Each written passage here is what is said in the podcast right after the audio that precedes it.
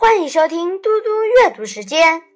今天我要阅读的是《三字经》。读史者，考实录，通古今，若亲目。口而诵，心而为，朝于斯，夕于斯。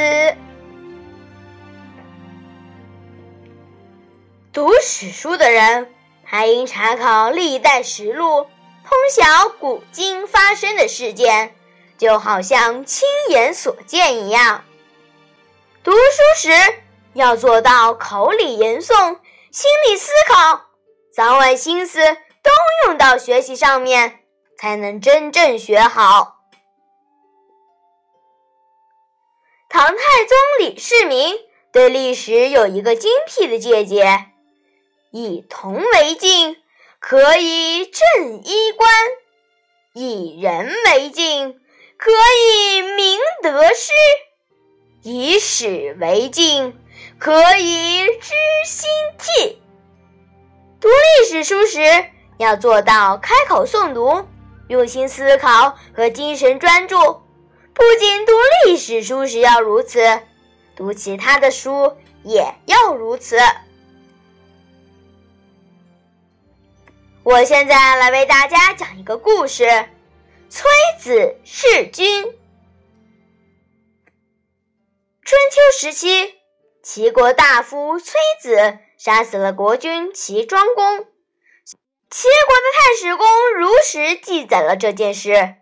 崔子大怒，杀了太史。太史的两个弟弟也如实记载，都被崔子杀了。崔子对太史的第三个弟弟说：“你三个哥哥都死了，你还是按我的要求，把庄公的死写成暴病而死吧。”太史的弟弟正色回答说：“举世直书是史官的职责，失职求生不如去死。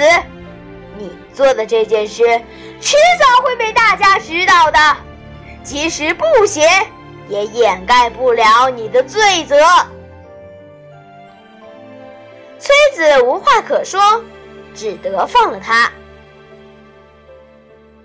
太史弟弟走出来，正遇到南史公直剑而来。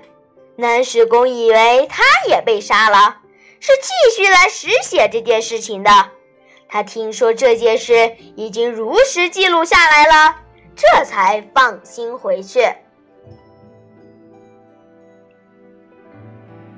谢谢大家，我们下次再见。